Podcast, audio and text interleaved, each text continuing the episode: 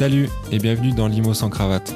Nous sommes Alex et Thibault, amis de longue date, mais surtout investisseurs et cofondateurs de Sans Cravate Immobilier, agence avec laquelle on accompagne des particuliers dans leurs projets d'investissement immobilier. Dans Limo sans cravate, on invite les meilleurs experts, investisseurs et entrepreneurs de l'immobilier qui nous partagent leur expérience, leurs connaissances et leur vision du marché. D'ailleurs, on a créé ce podcast pour vous inspirer et vous aider à démarrer, que vous soyez investisseur aguerri ou que vous souhaitiez vous lancer. Alors détendez-vous et préparez-vous à écouter l'épisode du jour. C'est parti. Bienvenue sur ce nouvel épisode de Limo sans cravate. Aujourd'hui, on a le plaisir d'accueillir euh, Émilie et Guillaume, donc des multi-investisseurs et surtout multi-entrepreneurs dans le domaine de l'immobilier. On va en parler euh, tout au long un peu de cet épisode. Ouais, D'ailleurs, on, on les accueille dans, dans le podcast, mais eux nous accueillent dans leur bureau pour, euh, pour tourner du coup. C'est vrai, avec un setup un peu euh, à l'arrache. Mais non, mais non, non, il y, a- il y a quand même des, des- des lumières, euh, des micros et trois casques. C'est ça. Donc, euh, ben, bienvenue déjà. Bienvenue, ouais. Merci. Est-ce que vous pouvez vous présenter euh, rapidement euh, Voilà, je vous laisse euh, la parole. Je démarre Ouais. Euh, eh bien, Émilie, 31 ans, investisseuse euh, immobilier de base, euh, puisque c'est comme ça quand même qu'on a commencé euh, il y a maintenant 10 ans. Euh, et du coup, effectivement, c'est lancé dans l'entrepreneuriat en 2015. Ça commence à faire quelques années aussi. Ça va Et- faire 10 ans. Ah, attends, 8 Bientôt. ans, 8 ans. Euh, mais, mais ouais, du coup, on s'est lancé dans l'entrepreneuriat et, euh, et on a lancé plusieurs sociétés qui sont principalement euh, autour du monde de l'investissement immobilier. Je pense qu'on aura l'occasion d'en parler euh, Complètement. Ouais. pas mal euh, au cours de ce podcast. Ce podcast. Ouais, bah, euh, tout pareil. Euh, donc, ouais, ouais, on a commencé par, euh, par l'IMO. Euh, moi, je suis un peu plus âgé, mais euh, quasiment rien. Euh, et euh, non, non, euh, Assume ton âge. non, non, non, je ne dis pas, c'est comme les vieilles dames, je dis pas mon âge. Euh, non, aujourd'hui, on, on se considère principalement comme des entrepreneurs et, euh, et pas comme des investisseurs. Euh, même si on peut considérer que l'investissement est une forme d'entrepreneuriat, euh, Ouais, c'est de l'investissement IMO. euh, carrément, c'est un truc qu'on dit beaucoup sur ouais. le podcast aussi finalement. donc là, j'en suis, euh, j'en suis persuadé. Mais euh, plus le temps passe et plus ton, ton métier quand tu deviens entrepreneur s'éloigne finalement de l'IMO pour nous. Ouais. Euh, même Ouais. si tu travailles dans le domaine de l'immobilier, bah, ton métier c'est gérer des gens, gérer des équipes. Mm. Et, oui, tu, euh, tu prends du recul en fait ouais, sur le truc. vraiment, euh, tu, tu fais de l'IMO, mais enfin, tu, fais, tu fais surtout de la gestion humaine et gestion de projet. Ouais. Quoi. Ouais, ouais, clairement. Et euh, donc, donc euh, ouais, vous avez commencé à entreprendre en 2015, vous avez dit? Euh, Est-ce que c'était un souhait de votre part depuis le départ, quand vous avez commencé à investir dans l'immobilier, on va dire à titre particulier? Est-ce que vous avez déjà en tête du coup euh, cette, euh, cette envie d'entreprendre ou est-ce que c'est arrivé, c'est arrivé plus tard par hasard, Enfin, entre guillemets. Je pense que ça arrivait plus tard. C'était pas forcément l'idée de base. L'idée de base, c'était vraiment l'investissement IMO. Et, c'était se constituer un patrimoine immobilier qui permettait potentiellement à terme d'arrêter son taf. Mais euh, c'était pas dans le but, au début en tout cas, de, euh, de, de se lancer dans l'entrepreneuriat. Et l'entrepreneuriat est un peu venu par opportunité. Euh, voilà, par opportunité euh, qu'on s'est créé, hein, mais, mais en fait, à un moment, s'est posé la question de, de on aime faire de l'investissement IMO, nous, et si on aidait les autres, ça part de là en fait, et si on aidait les autres à se lancer, et c'est comme ça que euh, qu'est née euh, la première société en fait. Euh, Mais donc du coup, euh, c'est- vraiment euh, plus par euh, tiens l'occasion qui a fait que euh, on s'est dit bon pourquoi pas euh, pourquoi pas se lancer. Ouais, il y a des Ah. personnes qui, qui vous demandaient justement de, euh, ben, que vous les accompagniez dans leur projet au départ. C'est c'est venu d'une demande ou c'est vous qui avez créé un peu euh, ça? Ouais, euh, en fait, euh, au- au- pour revenir au, au début, euh, c'est plus moi qui étais dans cette démarche d'investissement IMO au départ. Euh, quand j'ai rencontré Émilie, euh, j'étais déjà en cours d'acquisition d'un premier, d'un premier immeuble. Euh, donc c'était plutôt moi qui avais amené euh, cette partie-là, on va dire. Et, euh, et j'avais pas anticipé du tout l'idée en fait de faire de l'entrepreneuriat. J'avais mon plan, si tu veux, avec euh, mon tableur Excel. Dans 20 ans, je quitte mon taf, etc. Mais euh, pas pour euh, avoir un nouveau métier, quoi. C'était pour euh, devenir rentier. Voilà, ouais, ouais, c'est ça ça. ok. c'était ça le plan. Euh, mais après, euh, deux ans après, on a commencé à organiser des, des premiers événements, des apéros, etc., gratuits sur Paris, Mhm. euh, où on réunissait des investisseurs. Ça l'objectif, c'était de créer un club. hein. C'est pour ça que ça s'appelle Club Immobilier. À la base, Ouais. c'était juste un club de personnes qui se réunissent et qui partagent une même passion pour l'IMO.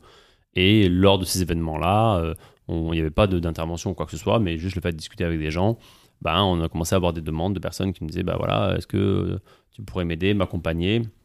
Et c'est là où ça a commencé à trotter dans la tête en disant bah ouais, peut-être que si on inventait un nouveau métier qui était finalement l'investissement clé en main à l'époque, euh, sur lequel on dit bah, on va s'occuper de trouver un bien pour toi, on va gérer tes travaux et on va euh, s'occuper de tout sauf la gestion locative. quoi. Mais c'était ça un peu l'idée, mais c'était freestyle quoi. Il n'y avait Ouais. pas vraiment. Il y avait une structure juridique vite fait, euh, il y avait une holding, mais c'était une société civile. euh, Enfin voilà, Ouais. c'était c'était vraiment pour tester euh, oui, le parce marché. que, quoi. ouais, parce que même pour faire du clé en main et tout, il faut une carte T. Ah Donc oui, non, au début, ouais, euh, voilà, c'était un, faux clé en main. Quoi, voilà. Ouais, clairement, on n'était pas trop dans les clous. Non, mais faut, faut se lancer. Donc, Bah euh, oui, ouais, oui. voilà, vous Faut avez bien, faut part. bien commencer quelque part. Donc voilà, c'était ça votre idée de base et votre, euh, votre proposition au final. euh, Mm. Et du coup, faisiez, euh, Du coup, quand vous avez créé Cl- Club Immobilier à la base, c'était même pas une boîte encore. C'était juste un club, comme tu disais, et, Ouais, il n'y avait et pas pour, de. parler, pour parler de votre passion à l'époque, quoi, en fait. Non, on a créé la structure juridique Club Imo un an après. Ouais, ok. Euh, C'est-à-dire que Mhm. à la base, c'était notre holding simplement qui organisait les événements euh, et qui, euh, qui, au début, a facturé les premiers clients. Ok. Et après, euh, c'est quand on a quitté nos emplois tous les deux et qu'on s'est lancé qu'on a dit bon bah il faut qu'on peut pas faire ça comme ça, il faut qu'on fasse une structure juridique. Mais bon, la première année, ça représentait pas grand-chose en termes de chiffres, Ouais, c'était ouais. ridicule. euh, on gagnait pas d'argent, c'était, c'était, ça faisait un complément de revenu, mais c'est tout quoi. Ok. Puis il y en a plein qui commencent comme ça. Il faut déjà commencer à, à se lancer avant, après, enfin, et après penser à toutes ces problématiques. Quoi. Ouais, clairement. J'aimerais bien. Bon.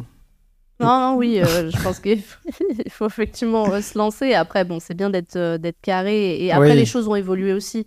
C'est-à-dire que c'était un métier aussi qui n'existait pas à l'époque. Oui, c'est Mm. clair. Donc, euh, on n'avait pas le même niveau d'information. On n'avait pas. euh, Enfin, voilà, ça, ça justifie rien. Mais, euh, mais euh, c'est sûr que les, les choses ont bien évolué depuis. Ouais. et je Ouais, pense que maintenant, il faut faire beaucoup plus attention à, à ce type d'activité qui est réglementé. Ouais. Voilà, avant, euh, avant c'était beaucoup plus flou et personne ne le proposait au final. Oui, oui, comme tu dis, c'était un métier qui n'existait pas encore, en fait. Donc, euh, En tout cas, que nous, on connaissait pas. Enfin, Ouais. Dans notre tête, on l'avait inventé, mais peut-être que quelqu'un le faisait, mais on savait pas qui. Et donc, c'est pour ça qu'on savait pas, euh, en termes de prix, on savait pas comment se positionner, Ouais. on savait pas quel prix mettre. On a fait comme ça, au feeling, quoi, tu vois. Et on s'est rendu compte que c'était pas le bon prix. Ouais. Qu'on n'était pas du tout bon. Mais voilà, ça a pris du temps. Ouais, ouais, mais c'est les, les leçons de, de l'entrepreneuriat. Euh, avant qu'on continue sur cette partie euh, bah, club immobilier et euh, les différentes structures et projets que vous avez montés euh, dans cet écosystème, euh, j'aimerais bien qu'on fasse juste un, un retour assez rapide sur, euh, sur déjà vous, vos débuts dans l'IMO et euh, pour les gens qui voilà qui connaîtraient pas vos parcours. Euh, Parce que je pense que voilà, c'est aussi intéressant quand vous un podcast parce que vous avez quand même un parcours assez inspirant, je pense, pour les gens. Euh, et donc, euh, donc voilà, si on peut revenir dessus euh, rapidement. Euh, ben, moi, j'ai acheté, j'ai j'ai visité mon premier immeuble en décembre 2022. Euh, euh, 2022, 2012. Ah ouais, c'est plus vieux que ce que je pensais. En décembre 2012. Et, euh, et étrangement, je rencontre Émilie en février 2013. Hum. Juste avant de signer l'acte authentique. Bizarre. Coïncidence, Coïncidence. je ne crois pas. je ne crois pas. Euh, donc ouais, non, ça a commencé comme ça, un premier immeuble. Moi, j'habitais à, à Bordeaux à l'époque. Euh, franchement, j'ai visité, je crois, deux immeubles. J'ai acheté le deuxième. euh, j'ai pas négocié quasiment. J'ai fait que des erreurs. J'ai acheté sur 15 ans. J'ai mis de l'apport. Enfin bref, que, que des trucs qu'il fallait pas faire. Euh, et ensuite, donc, je suis parti à Paris avant de signer, signer la- la- l'acte authentique. Donc, en fait, euh, j'ai acheté un bien euh, dans le Lot-et-Garonne. Et après, je suis parti vivre dans, à Paris. Donc, vachement pratique, encore une fois, pour le gérer. Mais au moins, c'était ma contrainte dès le départ, tu vois. Ouais. Et, et après, j'ai rencontré Émilie. Euh, et euh, à la fin de l'année 2013, on a acheté notre. euh, Enfin, j'ai acheté la résidence principale. Parce qu'Émilie était étudiante, donc elle pouvait pas acheter, on ne pouvait pas acheter ensemble pour l'instant. Donc euh, voilà. Et après, euh, on a commencé à accélérer. euh, Enfin, accélérer. On a acheté un, un immeuble tous les six mois, on va dire, pendant les trois premières années. Donc de Ok. 2013, 2014, 2015. 2015, on crée Club Imo. et euh, 2016, on quitte nos emplois tous les deux euh, pour pouvoir lancer officiellement, on va dire, Club Immobilier, et se, voilà, déménager, quitter Ouais. la région parisienne. voilà. Ok. C'est allé assez vite euh, au final quand même. hein? Enfin, Ouais, ça allait vite. Ça allait Ouais. vite parce que finalement, nous, fin 2015, on avait une trentaine de lots, 35 lots peut-être. Ouais. Euh, après, c'était pas des gros immeubles. hein. C'était Ouais. des immeubles de 4, 5 appartes, tu vois, 6 appartes, euh, qui étaient entre, euh, on va dire, 100 000 euros et le plus cher était à euh, Bon, il nous a coûté beaucoup plus cher à la fin parce que c'est un problème de travaux, mais on va dire euh, à 250 000, quoi, tu vois. Ouais, dans des petites villes de taille moyenne, euh, voilà. Exactement. Donc euh, en fait, c'est là où on a acheté euh, de manière régulière, vraiment tous les six mois. D'accord. Euh, et après, on quitte notre emploi. Donc là, forcément, euh, pour aller euh, retrouver euh, des investissements, etc., des crédits, c'est plus compliqué. Plus compliqué. Ouais. ouais, Et j'avais une question, Émilie, du coup, euh, quand vous vous êtes rencontrés, est-ce que tu étais un peu dans, dans ce milieu, l'immobilier, ça t'intéressait ou vraiment tu étais assez loin de, de ce domaine et c'est Guillaume qui t'a amené du coup euh, J'étais très très loin. Ouais. J'étais très très loin et en fait, euh, donc moi j'étais en plein dans mes études. Euh, et en, euh, en fait, j'ai personne autour de moi qui fait de l'IMO, dans ma famille ou quoi, personne. Et donc c'était un monde que je connaissais absolument pas et je m'étais jamais posé la question de d'acheter de l'IMO euh, pour le louer. C'est vraiment pas du tout dans mes dans mes préoccupations. Bon, j'avais 21 ans à l'époque aussi, donc euh, Ouais. Donc j'étais relativement jeune et, euh, et c'est vraiment Guillaume qui, euh, qui m'a embarqué là-dedans. Et, euh, et j'ai suivi, euh, assez vite, mais, euh, mais c'est vrai que non, c'est vraiment, euh, c'est vraiment lui qui m'a fait découvrir ce monde-là. Alors, j'étais totalement étrangère à. à Mais ça t'a capté quand même parce que il y en a euh, qui, enfin, ça, ils se mettent en couple. Il y a une, une des deux personnes qui peut être à fond dans l'immobilier, veut, euh, ben, veut que l'autre participe aussi, mais ça prend pas quoi. Parce que bon, il y a un désintéressement quoi. Je pense que. euh, Enfin, je, je pense qu'on n'a jamais eu le même niveau d'intéressement justement sur le sujet. Enfin, je sais pas, peut-être qu'on Oui, peut en non, parler, mais non, ouais. Mhm. euh, moi j'étais passionné vraiment. Enfin, genre tous les matins au Ouais. petit-déj, je regardais des vidéos YouTube euh, sur lesquelles on parlait d'IMO, euh, tu vois, pendant que je faisais des petits-déj, quoi. Ouais. C'était vraiment, euh, je pensais que à ça, euh, voilà. Euh, là où Émilie, euh, bon, elle voyait certainement, bah, elle voyait déjà premièrement, je pense, un moyen de passer du temps avec moi, puisque hum, en fait, on se voyait souvent le week-end au début, puisqu'on Ouais. habitait à deux extrémités de Paris, donc on se voyait pas souvent. D'accord. C'était compliqué, donc euh, le week-end, bah, moi j'étais en visite, donc euh, soit elle venait avec moi en visite, soit on se voyait pas, quoi. Ouais. Un- voilà. Donc finalement, c'est un peu comme ça que ça s'est fait, quoi, par obligation, finalement. Et après, du coup, elle s'est intéressée au sujet, mais intéressée pas sur le plan passionnel, intéressée sur Ouais, le plan, ok, bon, bah, on va le faire, c'est une manière de gagner de l'argent, c'est une manière de générer des revenus complémentaires. Ouais, j'allais Donc, dire peut-être sur, ouais, sur le, le- la philosophie de se dire euh, on va placer et on sait que plus tard on sera tranquille et pas vraiment sur l'immobilier en particulier où, où, euh, où- où toi tu avais une vraie passion. Quoi. Ouais, c'est ça. Je pense que je voyais tout l'intérêt financier Ouais. et, euh, et l'intérêt de lever de la dette et, et de se faire des revenus. Donc, je voyais, euh, je voyais bien le, le schéma. J'ai vite compris et j'ai vite compris que ça pouvait être intéressant. Euh, mais ouais, j'avais pas effectivement la même passion euh, d'aller euh, d'aller tous les matins sur, sur le bon coin rechercher, rechercher des biens. ouais. Ouais, Au tu- petit-déj quoi. Ouais, et, et elle l'a jamais eu. Et en fait, ce- c'est aussi euh, presque rassurant, tu vois, pour Ouais. les gens qui nous écoutent, de se dire, euh, bah, j'ai pas besoin d'être passionné, en fait. J'ai même pas besoin que ça soit une passion, parce qu'on pourrait complexer en se disant, ouais, bon, moi, je vais faire de l'IMO, mais en même temps, ça me passionne pas de fou, tu vois. Mais ça n'empêche Ouais. pas de faire plein de choses. Cla- Euh, Clairement. Voilà, il y a plein de choses qu'on fait pas par passion et, euh, et ça reste quand même intéressant, tu vois. Ouais, projets, complètement. voilà. Ok, bon, ben top, merci pour euh, le retour. Du coup, si je récapitule, euh, premier investissement en 2013, Mm. vous continuez assez régulièrement. 2015, création de votre première structure, club immobilier. Ouais. Et ensuite, c'est un peu compliqué pour obtenir des financements, mais euh, après quelques, quelques temps, vous remettez un gros coup de, de boost? En fait, euh, donc euh, 2015, euh, Club Imo, enfin, en gros, démarrage de Club Imo, et Ouais. 2016, on quitte nos emplois tous les deux. Voilà. D'accord, ouais. Au début, on se posait la question de se dire est-ce qu'il y en a qu'un ou deux qui quittent l'emploi pour garder une sécurité? Et on s'aperçoit que euh, le problème de faire ça, ça aurait été qu'on soit à un rythme différent. Et euh, du coup, il y en a un qui bosse la journée et du coup, le soir, il doit bosser sur les projets, alors que l'autre, il a bossé sur les projets toute la journée. tu vois. Mm. Donc on se dit, ça va créer un décalage et euh, tant pis, on prend le risque. Euh, à ce moment-là, on fait. Moi, j'arrive à négocier une rupture conventionnelle. Ok. Et Émilie était en CDD. Ouais, c'est ça. J'étais voilà. euh, j'étais même en intérim. Exactement. J'étais en intérim, j'arrivais en fin de mission. Et du coup, j'ai dit que je voulais me renouveler, mais moi, j'ai dit.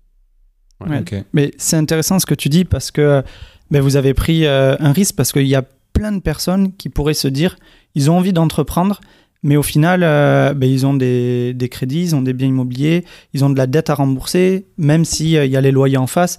Demain, s'il il y a un imprévu que je peux pas faire face au remboursement du crédit, ben, je vais pas me lancer dans l'entrepreneuriat, sachant qu'au début, j'ai aucune vision, je sais même pas si ça va marcher. Mm. Donc c'est important, voilà, il y a du risque derrière, il y a, enfin c'est l'entrepreneuriat quoi.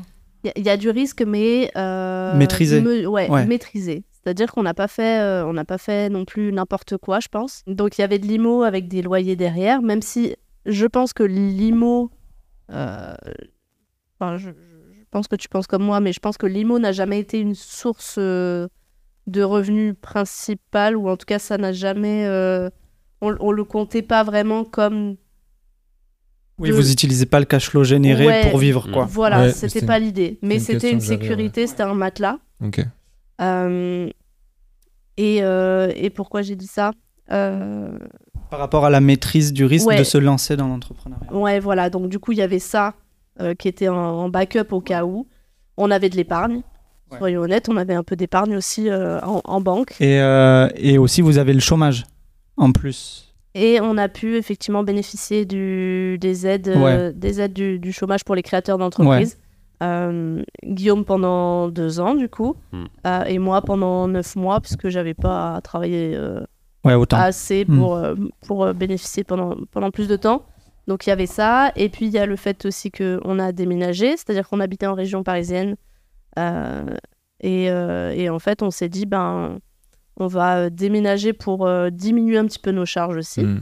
Euh, donc là, on a baissé drastiquement le montant de nos mensualités euh, pour nous loger. Ouais. Euh, donc en fait, voilà, ça a été une succession aussi de, de choix, je pense, relativement intelligents qui nous permettaient de nous lancer un peu plus sereinement sans prendre des risques euh, démesurés, quoi. Et ouais, du coup, à ce moment-là, vous utilisiez, enfin, vous viviez pas de vos cash flows en fait. C'était même pas. C'était pas forcément l'idée. Ouais, C'était voilà. Pas nécessaire. Ouais, plus. c'était pas nécessaire. On est... Alors, on n'est pas très dépensier, je pense, de base. Euh, et puis, ben, l'avantage quand tu te lances dans l'en- dans l'entrepreneuriat, c'est que t'as pas le temps de dépenser parce clair. que tu travailles beaucoup. Donc, en fait, euh, tu fais euh, quelques économies comme ça. Et en fait, avec euh, finalement le chômage qu'on touchait, ça suffisait pour couvrir largement nos dépenses mensuelles. Ouais, nous, notre, notre vision, c'est que euh, aujourd'hui, on n'a pas vécu comme des moines, mais presque, en fait. Euh, C'est-à-dire qu'on s'est retrouvé, en effet, comme elle disait, à la campagne. Euh, Il n'y avait aucune tentation, pas de ciné, quasiment pas de resto, euh, il n'y avait pas Uber Eats. Donc, euh, pas Uber Eats, bah, les gars, ça fait des économies de fou. Ah oui, oui, clair. Voilà. Euh, Il n'y avait rien. Donc, en fait, euh, bah, pas de tentation, jamais de trucs. euh, donc, euh, tu bosses en effet toute la journée. On avait après, on a mis en place des systèmes de, de récompenses pour nous avec des voyages et tout. Mais comparé à ce que tu dépenses tous les jours si tu vis dans Paris, c'est Ouais, ouais, c'est- bah, c'est clair. c'est pas que- comparable. Donc, euh, donc, ouais, ouais, on a. En fait, je pense que la plupart des gens ne sont pas prêts à faire les choix qu'on a fait. Tu vois, sont pas prêts Ouais. à dire, ok, ben on, on vend notre appart à Paris ou en région parisienne, on part vivre s'installer dans un bled mais paumé que personne connaît. Quand, quand on arrive là-bas, les gens comprennent pas pourquoi on vient, tu vois. Euh, on s'installe là-bas, on bosse euh, toute la journée. Il fait moche, alors qu'on aurait pu s'installer dans le sud de la France, tu vois. Parce qu'en fait, on n'avait pas de lien. Mais l'avantage de vivre dans le nord, c'est que sors pas en fait. tu travailles beaucoup plus. et c'est vrai, hein. franchement, euh, il y a moins de soleil, euh, il fait moins beau, il fait moins chaud, et tu- du coup, tu restes chez toi. quoi. Euh, donc, ouais, on a Ouais. beaucoup bossé pendant cette période-là, et on n'avait pas de tentation, on dépensait rien, il n'y avait pas de magasin, il n'y avait rien. Donc, t'as aucune dépense. quoi. Et au final, avec le chômage qu'on avait, ça nous suffisait largement pour vivre, et on mettait de l'argent de côté. Donc, on n'allait jamais gratter sur le cash flow. Quoi. Ok. Donc vous êtes, enfin, du coup, quand vous avez lancé, lancé la boîte, vous êtes pas, enfin, vous, vous sentiez pas forcément en danger en fait euh, financièrement, quoi. Bah, Je pense qu'il y a plein de gens qui ont dit Waouh, c'est c'est fou, tu vois, ils quittent leur taf et tout. Nous, jamais on a eu ce sentiment-là parce qu'en effet, tu dis Bon, allez, j'ai deux ans pour faire le chômage. On se disait Si ça. marche pas, ben, on va retrouver un Mhm. emploi. Moi, j'étais conducteur de travaux. Bon, bah, c'était très recherché et j'avais pas de mal à retrouver un taf. Émilie aussi. Bon, ben, on n'était pas inquiet par rapport à ça, je pense. Ouais, carrément. Enfin, Ouais. moi, je fais le parallèle avec, avec nous aussi, mais moi, j'ai même pas, je suis même pas passé par la case salariat, tu vois. J'ai direct enchaîné après les études sur la création de la boîte, Sans chômage. sans chômage, euh, sans rien, sans rien du tout, sans, sans une dizaine d'immeubles avec cash flow et tout ça. Mais bon, je me dis, bah, je taffe, j'essaie, j'essaie de faire en sorte que ça marche. Si ça marche pas, ben, j'ai un diplôme derrière, je retrouverai du taf. Enfin, je trouve que le risque, il est, enfin, c'est pas comme si on, on devait tout fermer et aller vivre sous un pont, quoi. Il y a, Ouais. Il y a deux poids deux mesures quoi. Mais par contre, euh, on n'était pas. Enfin, moi, j'étais pas prêt à reprendre le même taf qu'avant. Ouais. C'est- Mais c'était. euh, en gros, on s'était dit, si ça va pas, il y en a un ou deux qui va chez McDo. Mais c'était vraiment ça. hein. Ok. En fait, on voulait pas euh, se dire, on va reprendre un taf qui est un taf normal qui nous correspond, dans lequel on sortira jamais, tu vois. Ouais. Hmm. Tu Tu voulais, sais que tu si, voulais Mac- pas. si j'allais chez McDo, bon, j'allais certainement pas rester très longtemps. Et j'allais me dire, faut que je me bouge parce que je peux pas faire ça tous les jours, tu vois. En fait, tu Ouais. voulais pas rentrer dans une zone de confort quoi. Non. Ouais. Et, on a fait des trucs pour gagner euh, 5 euros, 10 euros, mais ridicule, quoi. Mais c'est important de le, dire, hein, qu'au début, euh, il, enfin, il faut faire des sacrifices quand on veut se lancer. Enfin, quand on veut monter une boîte, au Mais c'est- début. mais c'est pareil pour l'IMO. c'est- Oui, ouais, Il faut complètement. savoir ce qu'on Ouais. ce qu'on veut quoi. Il Mm. faut savoir ce qu'on veut. On parle du, du- je parle beaucoup euh, à, mes, à mes élèves, tu vois, du, du plaisir euh, immédiat ou différé, tu vois. Ouais. Euh, le fait de... Et il y a trop de gens, quand ils passent leur temps à regarder, notamment les réseaux sociaux, Insta et tout, qui imaginent que, euh, ok, t'achètes un appart et c'est bon, euh, tu vois, tu vas aller euh, dans Paris, dans les beaux hôtels, euh, boire des coups avec des cafés à 10 euros, tu vois. Non, c'est, ça marche pas comme ça, tu vois. Ouais. Sauf qu'en fait, bon, on peut pas te montrer vraiment ce qui se passe euh, quand tu achètes juste ton premier appart et que t'as rien et que tu veux faire gaffe, tu vois, pour la suite. ouais. Donc c'est ça, euh, ça qu'il faut quand même réaliser, c'est que ouais, c'est pas beau euh, l'entrepreneuriat, tu vois, c'est pas beau l'investissement, c'est, c'est moche quoi, mais il y a que comme ça que ça marche hein, Ouais, au début en tout cas. au début. Ouais. Ah, je veux pas déprimer tout le monde. Ouais, ouais, ouais, c'est- Non mais il faut être Non, mais il faut être conscient. Ouais, je suis ouais. d'accord avec toi. Je suis d'accord avec toi. Quand... Surtout, je pense, je pense que, comme tu dis, les réseaux et, euh, et probablement, euh, ouais, probablement les réseaux ont, ont, ont quand même donné une, une image ouais, facile du truc et, et, et très loin de la réalité, je pense aussi. Du coup, c'est, ouais, c'est, il faut en être conscient, quoi. Ouais, je pense que c'est ça. Je pense que c'est les réseaux. Et effectivement, tu vois, enfin, les, les gens montrent en tout cas tout ce qui se passe de beau dans leur vie sur les réseaux. hein. Forcément, on va, on va filmer ses vacances plutôt que, plutôt que son studio. Euh, mais, euh, mais au final, euh, au final, je pense que tu peux pas te lancer dans l'entrepreneuriat et dès le, le, le mois 1, ça marche et c'est incroyable et, et ta vie, elle change. Ça, c'est. Moins d'avoir beaucoup de chance. Avant d'avoir Mais- énormément de chance et d'avoir construit des choses, mais même si tu, Oui. si tu démarres de zéro, c'est prati- enfin, pratiquement impossible. Donc, euh, donc ouais, on a fait des choses euh, bon, avec lesquelles on est aligné. Enfin, on Ouais. est- c'est- ça, on l'a pas vécu comme une contrainte, tu vois. On n'a Mhm. jamais euh, subi euh, notre vie, mais c'est juste que nous, ça a mis longtemps, ça a mis quelques années à prendre, hein, l'entrepreneuriat chez- pour nous. Et du coup, bah, effectivement, on a fait, on a fait des choix. euh, on a fait des choix qui ont fait qu'aujourd'hui, on, bah, qui nous ont permis en fait d'en arriver là, je pense Mm. aussi. Donc, euh, Bah, les, les premières années, on n'était pas capable de se verser même le RSA, quoi. hein. Vraiment, on n'avait rien, rien. Et, et notre erreur, ça a été de même pas regarder ça. C'est-à-dire que on, on était tellement confiant du fait que si tu travailles, tu gagnes de l'argent, que on n'a même pas regardé les premiers bilans. tu vois. en disant, ouais, c'est bon, on bosse euh, de fou, tu vois, donc ça devrait marcher, tu vois. Et à la Ouais, fin de l'année, on regarde le bilan, putain, on n'a pas gagné d'argent. Mais On a bossé comme des dingues euh, tous les jours, tous les week-ends, toute la nuit. Et là, coup au moral dur, là. Ouais, bah, Ah ouais. on a eu cette phase, nous, il y a, il y a- y a pas très longtemps, mais parce qu'on est sur les débuts aussi de la, de la boîte. Ouais. Et, euh, et ouais, tu te poses des questions à ce moment-là au début. Mais après, euh, comme tu dis, enfin, nous, on a, conf- 'fin, on a aussi confiance dans le fait que euh, si on continue de bosser et qu'on et qu'on fait les choses bien, Ouais, à, c'est long, ça. à long terme, en fait, enfin, Mm. moyen long terme, il n'y a pas de raison que, que ça marche pas, en fait. Bah, le, le problème qu'on a eu, nous, c'est juste qu'en en fait, euh, on était débordé de clients, débordé de demandes. C'est un problème de riche, ça. Oui, mais ouais, non, c'est un mais problème quand même, c'est vrai. bah, c'est un problème. Pourquoi? C'est un problème parce que quand tu as plein de clients, que tu fais les projets et qu'à la fin tu gagnes pas d'argent, il y a un problème. Ouais, Parce que tu peux pas, tu peux pas grandir plus en c'est fait. le modèle, ouais. Et c'est ça le problème, c'est qu'en fait on s'est retrouvé à la fin de l'année à dire ah ben merde en fait. En fait on peut pas faire plus, on peut pas faire mieux. Donc fallait revoir tout le modèle, Mm. tout le modèle économique qui était pas bon et qui était euh, sur des mauvaises hypothèses en fait. D'ailleurs, on peut on peut peut-être en parler. Du coup, euh, donc je suppose que là, vous parlez des débuts de club immobilier.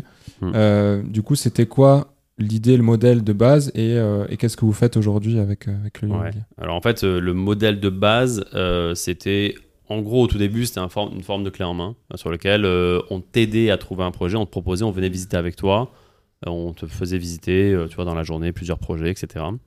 Euh, on s'occupait de gérer les travaux, euh, voilà, et après on te re- redonnait les clés qu'on avait fini de gérer les travaux, et on facturait 5% du montant du projet pour ça. Euh, donc pour la partie travaux plus la partie euh, recherche. Effectivement, c'est pas cher. Voilà, euh, qui- voilà donc c'est c'est juste impossible. Euh, puisqu'en plus, c'était 5, je sais pas si c'est 5, euros- 5% de TTC ou hors taxe, je sais plus. Ouais, bon, bref, À tous les coups, c'était À tous les coups, TTC. c'était TTC, on s'en est pas rendu compte, tu vois, voilà. Dit, ah merde, il y a la TVA à payer. Donc, ouais, non. euh, donc, ouais, donc là, euh, c'était comme c'était ça le modèle. Et en fait, euh, on lance. Six mois après le lancement, euh, on a quasiment deux ans de carnet de commandes Wow. pour ça. Waouh. Donc, Alors, on se dit, c'est bon. Ouais. On flex et on se dit, on quitte nos tafs. Et c'est ça, en fait. C'est on a ça, on se dit, attends, mais il faut qu'on soit, tu vois, faut qu'on soit dévoué à ça à 100%. Et euh, bah, plus le temps passe, plus on prend du retard, plus on a des nouveaux trucs qui arrivent, etc. Et on se dit, mais on va jamais y arriver, on va jamais y arriver. Et là, euh, on prend une décision euh, drastique et on écrit à tous nos clients. Et on leur dit, bah écoutez, en gros, maintenant on cherche plus pour vous, c'est vous qui allez chercher. Et c'est plus 5%, mais 10%. Ou 8%, je sais plus. Donc là, on se dit, bah ouais, finalement. Euh, Et si vous n'êtes pas content, on vous rembourse, parce qu'on demandait un acompte. Hmm. Du coup, on a genre 80%, 70% des gens qui demandent un remboursement. Donc on perd tous nos clients quasiment. Mais on en a qui restent, Ouais. finalement, sur lesquels on dit, on a doublé les prix, on cherche plus pour vous, et malgré tout, ils restent. Et là, on se dit, ah ouais, c'est quand même étonnant, tu vois. Et donc là, ça a été un, voilà, ça a été un vrai commencement, un nouveau commencement, euh, de se dire, ok, bah, finalement, ok. En fait, ça nous a libéré de Ouais. avoir au moins de, moins de pression. Parce que impossible de gérer un client qui a deux ans d'attente. Enfin, je veux Ouais. dire, Bah ouais, C'est ouais, compliqué. Et du coup, ça, c'était à quelle période que vous avez fait ce switch? Je pense que c'était. euh, je pense en 2000, fin 2016, début 2017, je pense. Je pense que c'est en décembre 2016, moi. Ok, donc s'était bien écoulé entre quand même euh, un an, deux ans? Ouais, un an et demi, je pense. Un an et euh, demi. ouais, euh, un an et demi d'activité. Et là, ouais, on réalise que c'est pas possible, qu'on peut pas tenir comme ça. Ouais, c'est sûr. Ouais, ça, ça, ça Ouais. pouvait pas, on pouvait pas continuer à travailler autant sans rien gagner Ouais. parce que euh, bon, à un moment, euh, à un moment c'est cool, hein, on s'amuse bien, mais Ouais. mais à un moment ça marche plus quoi. Rapidement les amis, avant de reprendre l'épisode, on essaie de partager un maximum de valeur avec ce podcast et comme vous le savez, il est 100% gratuit. Si ce podcast vous a été utile, aidez-nous à le faire grandir pour qu'il puisse aussi aider un maximum de personnes. Et la meilleure façon pour le faire, c'est de vous abonner au podcast, de laisser un avis et de le partager autour de vous. Ça prend quelques secondes et c'est super important pour son développement. Merci à vous, je vous laisse pour la suite de l'épisode. Et euh, comment vous gérez euh, l'entrepreneuriat à deux au début? Ben, Est-ce qu'il y a eu des. Enfin, tout s'est euh, bien coordonné dès le départ ou euh, il y a eu des, des tensions, il a fallu réajuster un peu les missions euh, ou vous étiez vraiment complémentaires au final? Pour, pour moi, euh, il y a eu des tensions. euh, et les, tensions sont arrivées quand on a voulu que l'autre fasse la même chose que nous. Hmm. C'est-à-dire qu'on a voulu partir du principe que on doit tous participer à l'effort collectif, mais de la même manière. En disant, euh, tu vois, moi je pouvais reprocher à Émilie euh, de pas euh, chercher des projets, euh, de pas euh, réfléchir à comment vendre, euh, euh, tu vois, nos programmes, etc., ou notre accompagnement. Euh, et, euh, et potentiellement, euh, dans l'autre sens, dire, bah, tu t'intéresses pas à d'autres sujets, tu vois. Donc, en fait, on se reprochait l'un l'autre les trucs sur lesquels on n'était pas bon. Mais ça n'avait pas de sens, en fait. Enfin, surtout moi, surtout moi qui râlais, je pense, plutôt. Soyons honnêtes. Et donc, il y avait une forme de frustration pour moi de dire, bah, ça s'intéresse pas à ce que je fais ou ça s'intéresse pas à cette partie-là qui pour moi est hyper, importante. Et à côté de ça, en fait, elle a piloté des trucs que moi, j'avais pas envie de faire. Donc, ça marchait, mais je râlais quand même. Ok.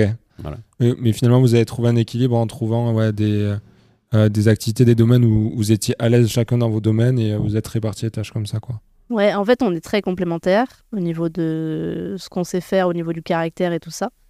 Et, euh, et en fait, on, voilà, on s'est rendu compte à un moment que on était complémentaires et qu'il fallait juste l'utiliser et l'accepter. Euh, et donc, euh, en fait, euh, en fait, quand tu fais la liste de toutes les tâches, c'est relativement euh, évident que telle tâche sera faite par euh, Mm. Guillaume et telle Mm. tâche sera faite par moi. Et donc, en fait, à partir du moment où on a euh, compris ça, euh, eh ben, depuis, il n'y a plus beaucoup de tension, je pense. et depuis, c'est beaucoup plus fluide. Par contre, enfin, bon, ça a évolué aussi maintenant avec les équipes et tout, mais du coup, moi, je ne sais pas vraiment ce que fait Guillaume de ses journées. Mm. Et moi, il ne sait pas vraiment ce que je fais de mes journées. Par contre, bon, bah, on, on travaille euh, pour la même boîte, pour le, dans le même but, quoi. Mais, euh, mais on, a, on a scindé les rôles, et ce qui fait qu'aujourd'hui, je pense que ça se passe, euh, ça se passe bien. Euh, Mais ça a pris beaucoup de temps. hein. Enfin, Ouais.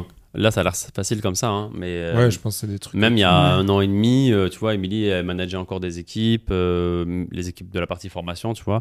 Euh, c'est elle qui les manageait, euh, parce qu'on avait essayé d'autres, euh, enfin, on a essayé plein de modèles, en fait, sur lesquels, bah tiens, toi, tu vas te mettre là, moi, je vais me mettre là. Ah, bah tiens, moi, j'ai envie de développer le groupe, donc toi, tu reprends l'opérationnel des équipes. Et il y a plein de trucs qui euh, nous ont appris à dire, bah ça, ça marche pas, là, on n'est pas bon. euh, c'est en constante évolution, quoi. Ouais. testé quoi. Et là, pour l'instant, tu vois, on a un modèle qui est, euh, moi, je pilote la partie formation euh, principalement et un peu le développement groupe, mais j'ai pas beaucoup de temps de le faire en ce moment. Et Émilie qui s'occupe de la partie plus euh, admin, donc euh, gestion comptable, RH, administratif, du groupe en entier, donc de Mm. toutes les structures. Mm, ok. Euh, et ça, c'est l'équilibre qu'on a pour l'instant. Mais je changer, suis persuadé quoi. que Ouais. si on reparle dans un an, euh, ça aura changé. euh, parce qu'il y a une forme un peu de nostalgie, tu vois, euh, tu sais, des, des années de galère où on Ouais. que deux, tu vois. En vrai, cette, cette période-là, moi, j'en suis nostalgique un peu aujourd'hui. En me disant, ouais, c'était la galère, on gagnait rien, mais franchement, c'était cool, tu vois. Ouais, ça était crée deux. des super souvenirs au final. T'es deux dans ta bagnole pourrie, là, tu, tu, tu vois, tu, tu traverses la France et tu vas dans un hôtel pourri, tu manges une pizza, tu vois, enfin, bref. Ça, ça me manque un peu, le fait de plus, du coup, travailler ensemble, Mm. finalement. Ouais, je vois. Et c'est marrant de se dire ça parce que il y a plein de gens qui disent non mais moi je pourrais jamais euh, euh, travailler tout le temps avec euh, mon partenaire et en fait euh, nous on l'a fait là on a trouvé un équilibre à peu près et là on dit presque ben en fait ça, on se manque presque alors qu'on travaille dans les mêmes bureaux alors pas au même étage mais on travaille dans les mêmes bureaux on se voit euh, on se voit on se croise tous les jours on se voit tous les soirs parce qu'on forcément on vit ensemble mais presque on se manque euh, en fait euh, et ça nous manque de, de bosser sur certains projets ensemble quoi.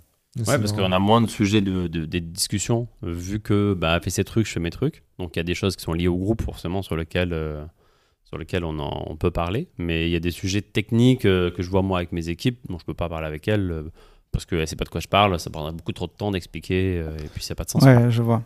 Et est-ce que, est-ce que euh, vous parlez des projets et, euh, et entrepreneuriat à la maison aussi ou vous arrivez à scinder en mode. euh, Ah oui, oui, oui, on en parle, ouais. Ouais. surtout en ce moment. Ouais, surtout en ce moment. Mais euh, depuis qu'on a un enfant, on Ouais. arrive un peu mieux à scinder. Disons qu'on a plus de week-ends. On s'accorde plus de week-ends qu'avant. Ouais.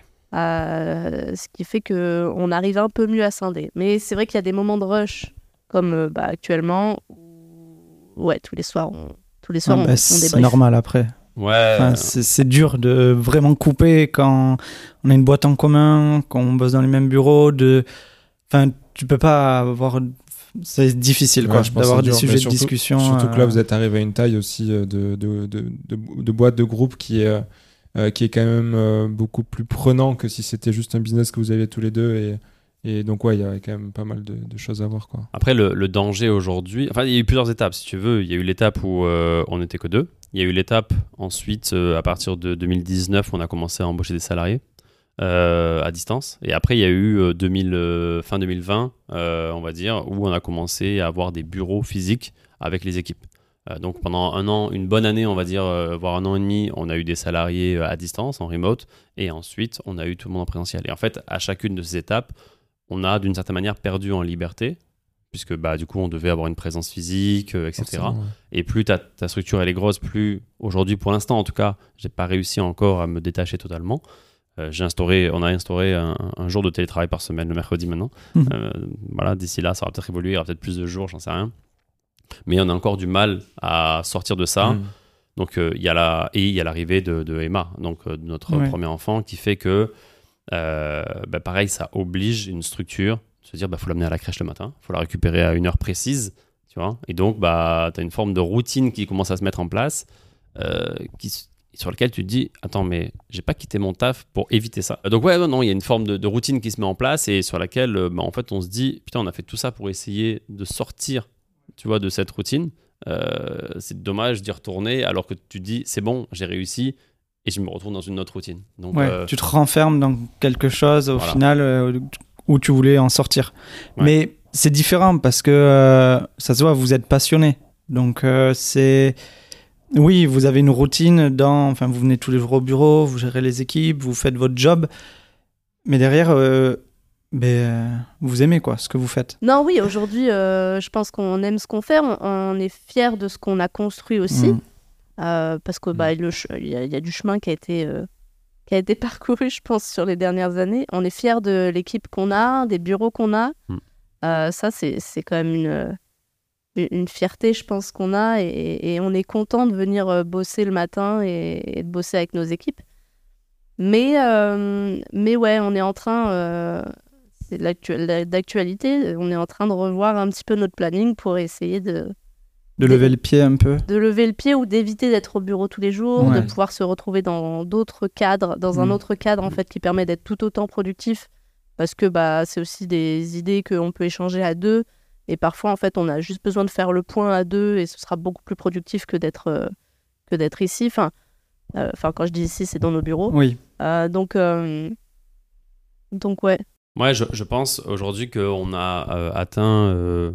Enfin, on, on considère qu'on se dit, bon, bah voilà, sur le plan entrepreneurial, on a réussi, entre guillemets, tu vois. Et là, maintenant, il faut que sur le plan personnel euh, et l'épanouissement pur personnel qui, est, qui doit être aussi hors du bureau et pas que du bureau. Oui, bien sûr. Euh, Ouais, là, il faut aller se dire, ok, ben allons challenger ce truc-là et allons bosser là-dessus, tu vois. Parce que le, euh, les boîtes qu'on a aujourd'hui, ça a été notre raison de vivre pendant des années, euh, depuis 2015.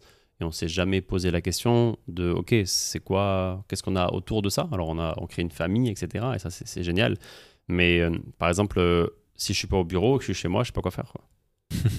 j'ai Ouais. pas de passion, j'ai pas d'hobby, j'ai rien, je, je, tu vois, je, je fais rien. Je, je sais pas quoi faire, quoi.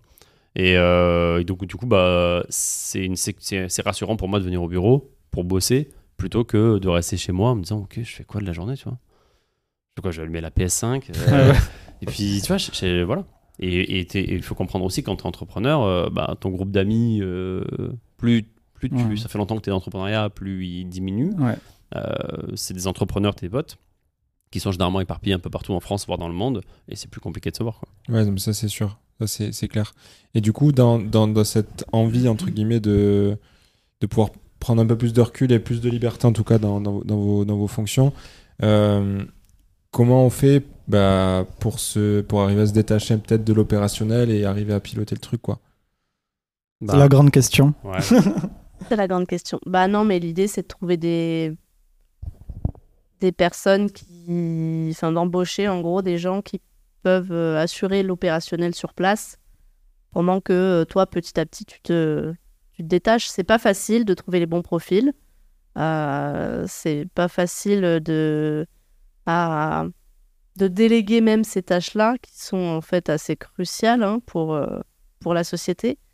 Mais je pense que quand on a plusieurs business comme nous on peut avoir, c'est indispensable parce que juste, ben, sinon on ne tient pas hein, et on peut pas juste être dans l'opérationnel, euh, dans, le, dans la direction opérationnelle de, de, toutes les boîtes. quoi. Ouais, aujourd'hui, euh, on... y a... ça fait pas longtemps qu'on commence à recruter des personnes meilleures que nous, tu vois, dans Ok. des domaines. Euh, On a mis beaucoup de temps à le faire. Bon, déjà, il faut avoir l'argent pour le faire, parce que généralement, ces personnes sont plus chères. Euh, mais euh, ça a pris du temps, et je pense qu'il y a aussi euh, problème de contrôle, en se disant, si je prends quelqu'un qui est meilleur que moi, je peux pas le contrôler parce que je sais pas ce qu'il fait, je sais pas si c'est bien, si c'est pas bien, et t'as l'impression qu'il prend un peu de l'emprise sur toi, tu vois. Et donc il y a peut-être cette peur en fait inconsciente de se dire si je délègue quelqu'un meilleur que moi, il a une emprise sur moi et il me contrôle d'une certaine manière. Donc peut-être c'était rassurant de prendre quelqu'un qui était moins bon et que tu allais former quoi. C'est affreux, il y a plein de sujets que j'ai envie d'aborder. On va pas pouvoir tout aborder là sur euh, les sujets de recrutement, plein d'autres choses. Donc là, pour refaire une petite aparté, euh, avant d'arriver à, à cette fameuse étape de 2020 où vous prenez les bureaux en physique, euh, très rapide, euh, il y a eu une période à partir de 2018, il me semble, où vous avez continué quand même les investissements immobiliers. Ouais. Avant, ben, justement, de- d'avoir un parc assez conséquent, d'arrêter de vous consacrer vraiment euh, à fond dans la création d'entreprises et de créer un écosystème autour de, de l'investissement. Ouais, en fait, euh, 2017, on commence à faire de la formation, euh, de la formation en ligne qu'on n'avait pas commencé avant. Euh, et euh, 2018, on a un an et demi de bilan, on va dire, parce que le premier bilan euh, Hmm. de 2015 à 2016, il compte pas. Euh, on a un an et demi de bilan. Non, mais c'était pas la bonne structure juridique, Hmm. tu vois. Donc on crée Oui, une nouvelle boîte, donc il- on redémarre à zéro, tu vois. Ouais, ouais. Euh, et, et donc là, on accélère vraiment en s'associant euh, avec une personne qui, euh, qui a des revenus plus élevés que nous, euh, Hmm. euh, plus d'épargne, une belle sur, situation bancaire. sur la partie IMO. Sur la partie IMO Ouais. uniquement, ouais, ouais. Et là, on accélère fort à partir de janvier 2018, euh, puisque je crois sur les allez, je vais pas dire de bêtises, hein, mais sur les 4 ou 5 premiers mois, on signe un compromis par semaine.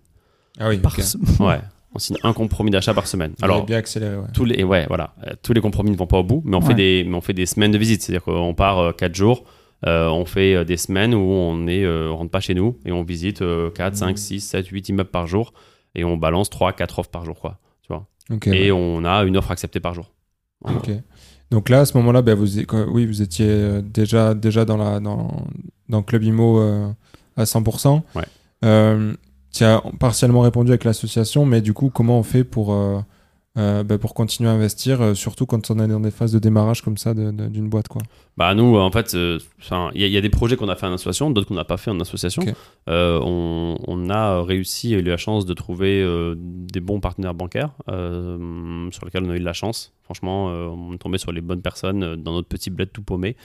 Euh, donc ça, ça a été, ça a été un, un gros truc. On a, tu vois, on a eu des immeubles. Euh, en- alors c'était un peu plus tard, en 2019, euh, où euh, euh, on va voir le mec pour financer trois immeubles en même temps. Il nous connaît pas et il nous dit oui quoi. On l'a jamais vu. Euh, on rentre dans son bureau, il est en train de regarder une vidéo YouTube de nous parce qu'il nous cherche, tu vois. Il cherchait qui on était. Ah, ok. Et, euh, et là on l'a convaincu quoi. et là, bah, je sais pas si ça l'a convaincu, mais en tout cas, il nous a financé trois immeubles d'un seul coup. Alors qu'on on pensait vraiment pas que ça allait être possible, quoi. Tu vois. Ouais, tu m'étonnes. Mais ça, c'est dû au fait que on est dans un petit, dans une petite ville aussi, et que il n'a pas l'habitude d'avoir euh, des jeunes euh, comme nous qui avons de l'ambition, qui euh, qui ont lancé leur boîte autour de, du monde du digital. Enfin, tu vois, c'est, on serait allé à Paris et le mec aurait dit ouais bon, vous êtes lambda quoi. Alors que là, on arrivait, on avait un peu d'épargne, on avait déjà pas mal de biens immobiliers, on avait une boîte. Et en fait, nous, on pensait que nos bilans étaient mauvais, mais en fait, il nous a dit bon, bah déjà, ils sont positifs. déjà bien. Euh, donc, euh, donc, en fait, ça, ça, ça, ça a joué dans la relation.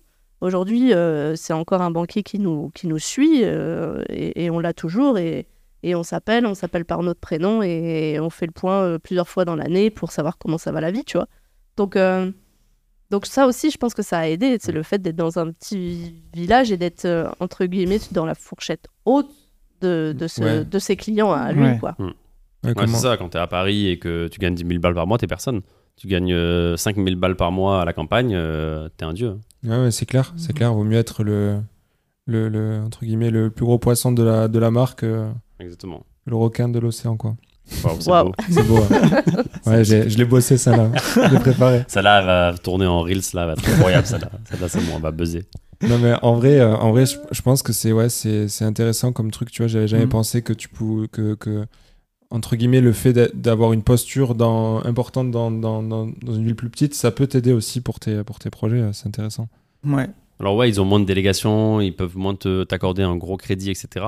Mais tu as plus de facilité à être en contact avec le directeur d'agence, avec euh, le, bon res- enfin, voilà, le, bon, le bon responsable. Que tu, tu vois. Donc c'est- forcément... euh, en tout cas, nous, ça nous a aidé. Au début, on pensait que c'était un frein, et en fait, finalement, euh, c'était bien. Le fait qu'on habite là-bas, ça montrait qu'on était impliqué Ouais, même pas comme localement. si. Et ouais, c'est pas juste je vais voir une banque comme ça au hasard dans Ouais, un bled paumé, c'est j'y vis, j'ai acheté des immeubles dans la ville, etc. quoi. ouais, ouais. Et, et le mec avait juste envie de, de, de se défoncer aussi pour qu'on y arrive, tu vois. Tu vois, il- je pense que ça lui tenait à cœur de, de Mm. nous aider dans nos projets. Et, et, et même euh, au premier rendez-vous, euh, il nous a parlé investissement. Alors il disait, ouais, moi aussi, ça m'intéresse, l'investissement. Bon, c'était outre mesure, mais malgré tout, il était content de pouvoir en parler à quelqu'un qui comprenait et qui, avait, qui, avait, euh, qui était un peu dans le même et- truc. ouais. Quoi. Il est devenu élève de Club Imo? Non, il, il voulait qu'on lui envoie des formations. Ah. Euh, mais en fait, il comprenait même pas pourquoi, il comprenait pas pourquoi les gens achetaient des formations, tu vois. Donc euh, Ouais. c'est drôle, hein, tu vois. Il nous a suivis et tout, mais il comprenait pas notre métier. Ouais. Il disait mais pourquoi les gens ils achètent des formations, tu vois? Il comprenait pas. Il dit l'immobilier c'est facile, tu vois. Donc voilà, c'était Ouais. drôle. Et euh, après, le gros changement qu'on a eu, c'est le fait que euh, on passe avec des conseillers pros. Euh, Mm. Voilà. Et là, il y a un gap euh, que tu passes entre un, un conseiller particulier et un conseiller pro. Le niveau de connaissance euh, qu'il y a, il est, il est pas comparable, quoi. Ouais, connaissance et euh, enfin ça va de pair je pense aussi mais compréhension aussi du projet et de ce que vous faites euh, au quotidien quoi Bien sûr. que- Des termes de qu'est-ce que c'est qu'un bénéfice, que c'est qu'une rentabilité, euh, enfin, tu vois, des, juste des mots-clés, quoi. Un besoin, sont fond de roulement. Ouais, Tout, non, mais tous ces éléments-là qui sont hyper importants et qu'aujourd'hui un conseiller particulier ne comprendra pas. Mm. Tu vois, quand je vais voir, moi en 2000, euh, pff, 2018, je vais voir la caisse d'épargne de notre village, là où on habitait, Et je leur dis voilà, nous on est des gros investisseurs, on veut investir dans l'IMO, etc. Elle me dit ah ben moi les prêts j'ai pas trop l'habitude. Je fais bon. Ah ouais. je dis bon allez next c'est bon on passe à la suite tu vois. Alors que la personne la dame elle avait je sais pas euh, 55 ans tu vois. Elle me dit si elle a pas l'habitude des prêts IMO bah on va avoir des problèmes quoi. Laisse tomber c'est pas la peine.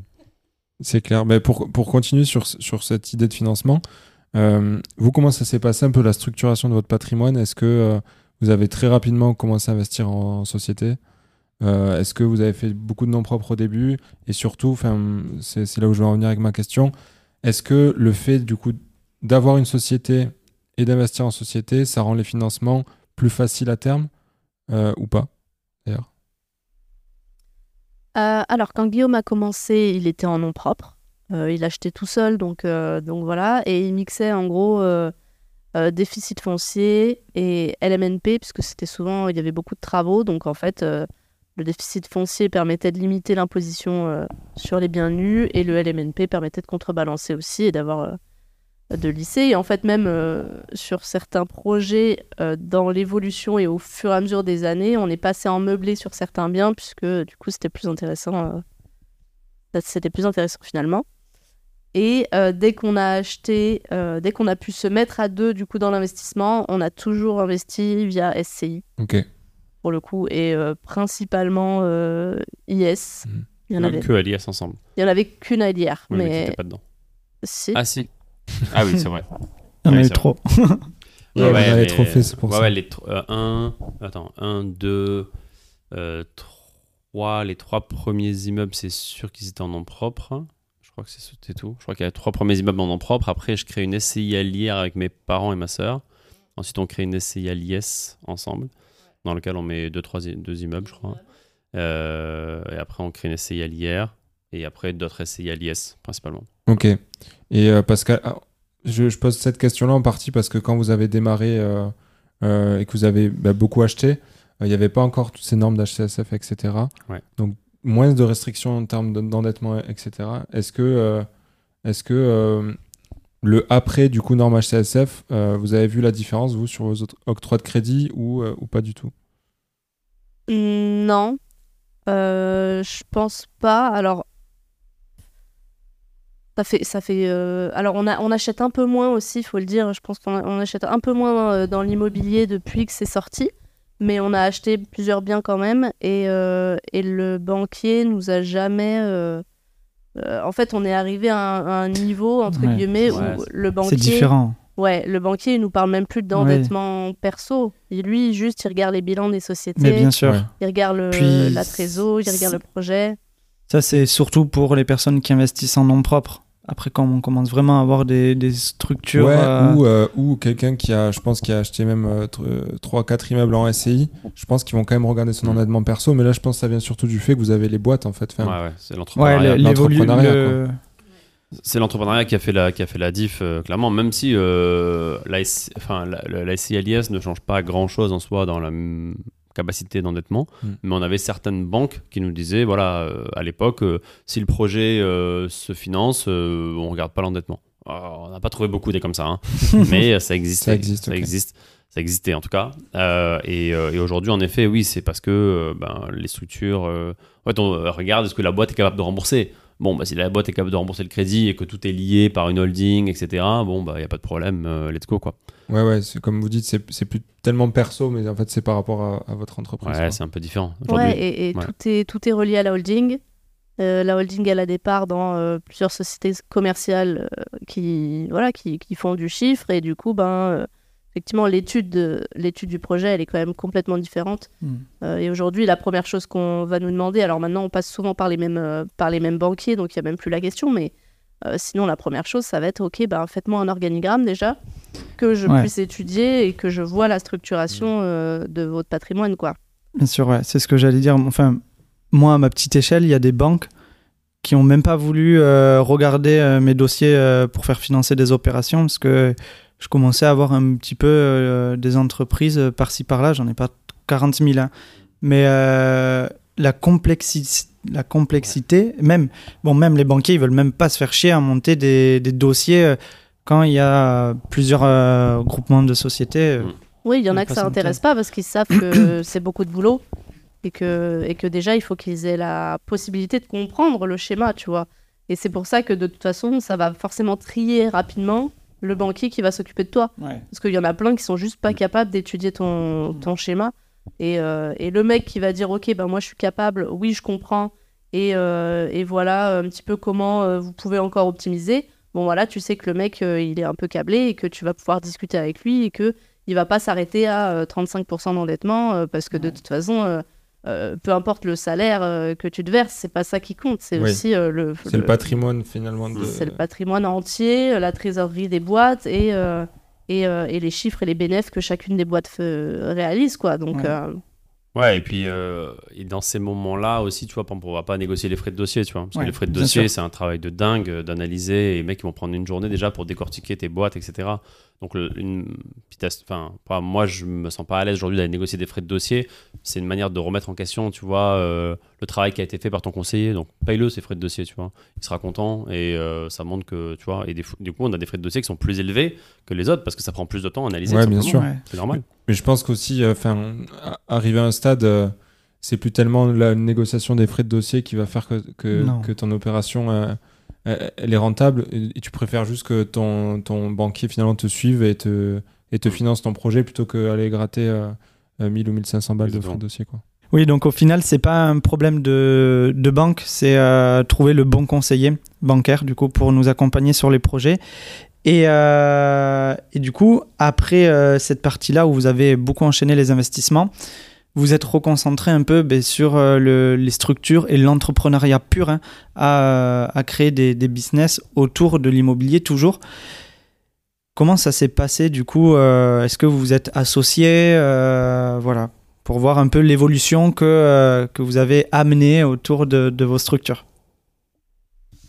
alors effectivement, après on s'est plus concentré finalement sur, sur l'entrepreneuriat. Euh, si je dis pas de bêtises, la première boîte qu'on a créée euh, après Club Imo, c'était euh, le cabinet. Ouais. c'est ça. en fait, c'est venu d'un constat, c'est qu'on avait un, cabinet d'expertise comptable qui nous correspondait pas vraiment. Voilà, ils étaient en ils étaient en région parisienne, euh, ils n'étaient pas force de proposition du tout. Et voilà, il n'y avait pas de relation vraiment existante avec eux, c'était pas, pas simple. Et en fait, euh, de là est venue l'idée de se dire ben, si nous on galère, euh, si nous on galère, bah, potentiellement les, les investisseurs immobiliers aussi. parce que trouver un expert comptable qui est vraiment spécialisé dans le LMP, LMNP, SCI, tout ça, c'est pas toujours simple. Donc, euh, donc c'est comme ça en fait qu'a commencé l'idée de se dire si on créait une autre boîte euh, en parallèle. Par contre, effectivement, pour, euh, pour créer un cabinet d'expertise comptable, il faut être associé à un, expert comptable. que, que nous, on n'est pas. Et, et c'est comme ça que l'idée a commencé. Ouais, ça a été un fiasco. ça a été un fiasco parce qu'en fait, on a trouvé la personne avec qui s'associer. on s'est dit, waouh, c'est génial. on avait pensé à lui, il a pensé à nous on, s'en est parlé, il a dit ah ouais justement je voulais vous en parler, etc. On se dit waouh c'est incroyable. Euh, donc on lance la boîte euh, officiellement en janvier 2019 euh, en disant ok let's go, on fait un pré-lancement. je crois qu'on annonce en décembre qu'on va lancer en janvier. Fin 2019 ou début 2019 Fin 2019. Ah fin 2019 tu crois Ok bon fin 2019. Donc du coup début 2020 on lance vraiment l'activité. Et là, au bout de un mois, même pas trois semaines, on est débordé de demandes, vraiment, c'est la folie, tu vois. Et, euh, et là, l'associé nous dit, ouais, en fait, je vais arrêter. Ah ouais. Mais on a tous les contrats sont signés. Les gens ont signé leur, euh, tu vois, leur contrat, etc. ça lui a fait peur. Donc on doit les gérer. Et il dit, ouais, ça prend plus de temps que prévu. Donc euh, du coup, bah en fait, non. Je vais vous aider à trouver quelqu'un pour me remplacer, mais en gros, non, quoi. Et, et là, on se dit, putain. Première association. Hein. Ouais, c'est ça. Première association sur le plan entrepreneurial, tu vois. Oh là là. Et là, du coup, euh, il nous présente quelqu'un. Euh, cette personne-là est enceinte de genre 7 mois. Euh, et là, on se dit, on va jamais y arriver, tu vois. Et donc, on n'a pas le choix, en fait. On n'a pas le choix parce qu'on peut pas faire tourner la boîte sans lui, ben sans, sans expert comptable. et donc, bah, on dit, OK, bah, vas-y, on s'associe avec elle. On la voit pas. On l'a jamais rencontrée. On a fait juste un appel. Et on dit, bah, vas-y, on s'associe avec toi. Ok. Et on lance cette boîte-là. Et on est toujours associés aujourd'hui. Ok. Euh, donc ouais, c'est un peu improbable, tu vois. Ouais. Et, euh, et donc voilà, mais c'est, enfin l'histoire est un peu, un, un peu folle, tu vois, de se dire, euh, bah, en fait on s'associe avec quelqu'un. Et là, et à ce jour, tu vois, ça fait trois ans, presque quatre ans. Vous l'avez toujours pas vu? Bah on l'a vu genre deux fois quoi. C'est vrai? Ouais. Ah ouais, c'est pas beaucoup quand même. Ah ouais, non non. Ouais. Du coup, le cabinet comptable est pas du tout. euh, Il est dans le nord. Ah, ok, voilà. Il est pas du tout dans vos bureaux. Donc euh, voilà, Improbable un peu, tu vois. Cette, euh, Donc ça c'est la première expérience d'association. Du coup là c'est pas très rassurant au début. Ouais. Tu te dis euh, comment ça va se passer. Alors on a eu de la chance, c'est une folle de travail, donc euh, du coup euh, elle s'arrête une semaine, elle accouche et elle reprend quoi. Enfin voilà, on n'a même pas senti qu'elle avait Ouais. accouché quoi. Vraiment on Ok. a pas vu la différence. Donc voilà, donc euh, ça c'était la première expérience qu'on a eue. Et après, euh, je sais plus ce qu'on a eu d'autre. C'était la partie crypto ou c'est la partie ou c'est Oikos? Crypto je crois. Euh, crypto avant. Ouais, après, bon, on arrive 2020, donc euh, 2020, on commence à parler de crypto, Ouais, le bull run. euh, le bull run, etc. Mm. Ouais, c'était- Euh, donc c'était l'été 2020, je crois qu'on vient nous voir en disant ouais Guillaume, euh, t'es chaud, on fait un truc et tout. Bon, moi je connaissais rien du coup du sujet. Je me dis bon bah pourquoi pas. Euh, je commence à tester sur moi d'abord, donc euh, avec on investit avec Émilie dedans. Putain, ça a l'air de bien marcher. On se dit wow, c'est incroyable. En même temps, tu vois, 2020, fin 2020. C'était facile. C'est la folie. Et là, on lance euh, début 2021 de mémoire. Pareil. Euh, super lancement. Franchement, ça se passe super bien. Enfin, super lancement, etc. Bon, en 2021, tout va bien. et après, euh, commence l'arrivée de l'année 2022, qui est quand même de mémoire un peu plus compliquée. Ouais, pour, les, pour les cryptos, ouais, voilà. c'est sûr.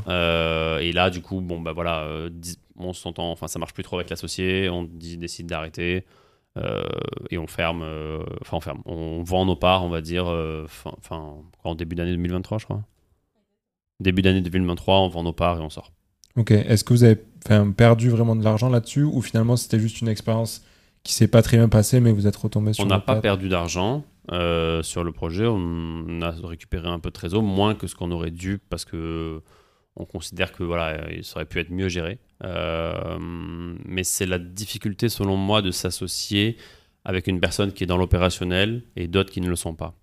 Aujourd'hui, quand vous vous associez avec une personne qui est dans l'opérationnel, qui a un salaire, qui a des revenus, et vous, vous versez uniquement des dividendes, il y a un problème d'objectifs qui ne sont pas alignés. C'est-à-dire que un a pour objectif d'avoir un gros salaire et l'autre veut des gros dividendes. Sauf que c'est pas compatible. Hmm. Plus tu as un gros salaire, moins tu as de dividendes. Ouais, mais tu peux, euh, tu peux être aussi dans l'opérationnel et finalement euh, te servir en dividende. euh, Ouais, mais si tu sers les deux, du coup, Ouais, ouais, du vaut coup, mieux prendre le salaire d'abord, tu vois. Ouais, ouais. Si tu prends tout le salaire, il n'y a plus de dividendes. Donc en fait, c'est un, un sujet parce que euh, à un moment donné, quand il y a ce problème-là d'une personne qui est dans l'opérationnel, l'autre non, il y en a un, encore une fois, qui a le contrôle, tu vois, euh, qui, a, qui a un pouvoir sur l'autre, en disant, ok, bah, tu vas pas m'augmenter? Ah bah j'arrête de bosser. Enfin, tu vois, en fait, si tu veux... Ah, mais ça, c'est malsain après. Oui, mais je, je te- je te, dis juste que, en soi, dans une relation euh, d'associés, tu sais jamais comment ça peut évoluer. Ouais. Encore une fois, quand tout le monde gagne de l'argent, tout le monde, tout est beau, tu vois. Quand la boîte gagne plus d'argent ou qu'elle en perd, on commence à chercher des responsables, tu vois. Et tu commences à dire, bah non, ça, ça va pas, t'as mal fait, etc. Ça commence à chercher des coupables, tu vois. Hmm. Et là, la relation est plus la même. Donc, euh, enfin, en tout cas, ce que je dis, c'est qu'aujourd'hui, j'ai plus envie de m'associer avec une personne qui serait dans l'opérationnel. Ok. Euh, ou alors, on, on contrôlerait vraiment la méthode de rémunération de cette personne. En disant, OK, ben, cette règle, c'est ça, et c'est plus négociable. Et on l'écrit, et c'est pas genre à la fin de l'année, tu me dis, ah, finalement, j'ai beaucoup bossé, donc il Ok. faudrait m'augmenter, quoi. C'est super d'avoir euh, votre retour d'expérience Ouais. sur ça, ouais.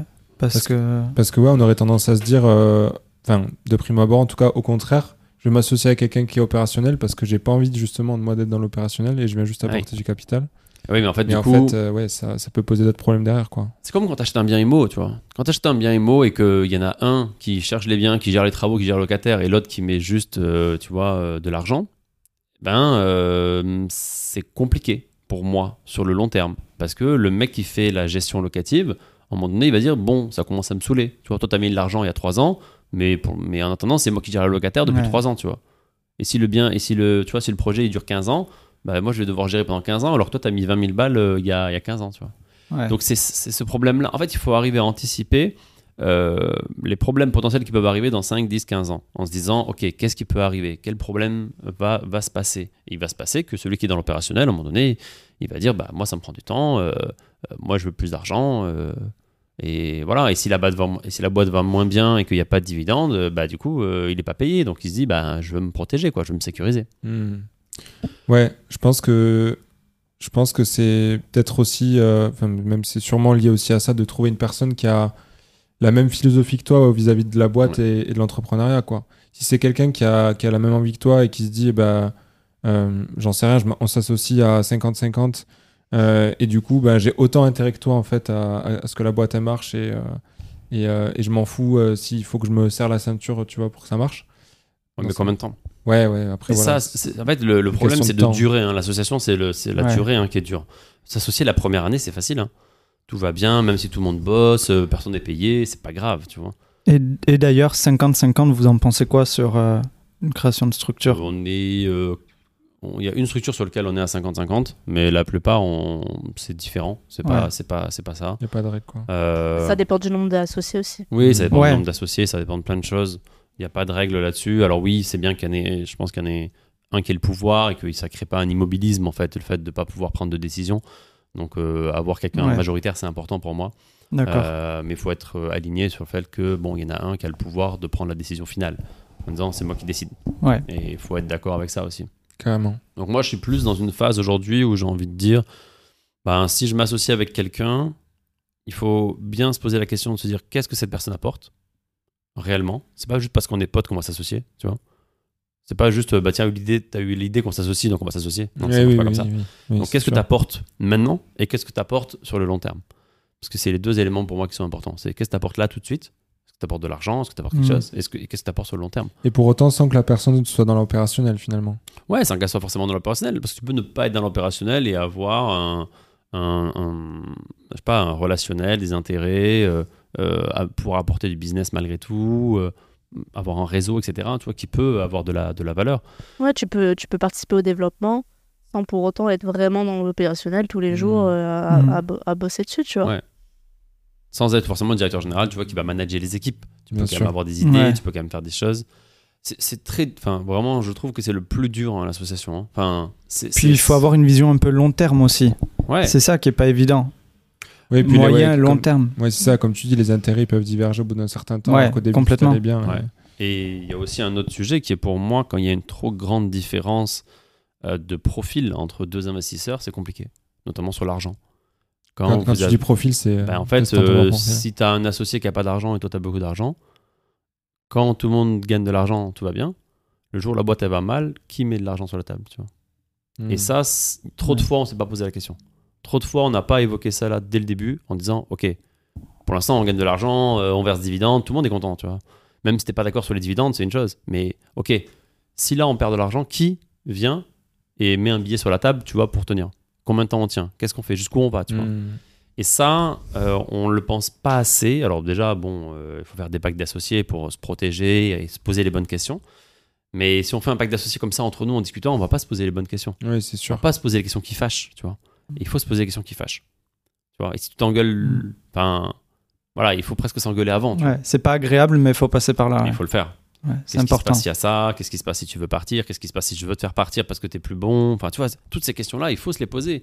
Euh, on, on- on construit toujours une boîte avec un monde idéal en se disant euh, tout va être parfait, euh, on va gagner de l'argent, le plan, le business plan qu'on a donné, il est bon, etc. Mais voilà, quand ça va pas, quand il y en a un qui, qui est moins impliqué, qui se dit bah tiens, je vais faire une autre boîte à côté parce que celle-là elle marche pas assez, tu te dis bah merde, moi je suis 100% dessus et toi t'es 50%. Euh, tu vois, c'est Ouais, plein de trucs qu'on on n'anticipe pas en fait au départ. Ouais, c'est clair. Donc c'est c'est dangereux. Et des choses euh, difficiles aussi à anticiper malgré tout, c'est et nous qu'on a qu'on a pu vivre, c'est les, les difficultés personnelles aussi de certains associés. Ouais.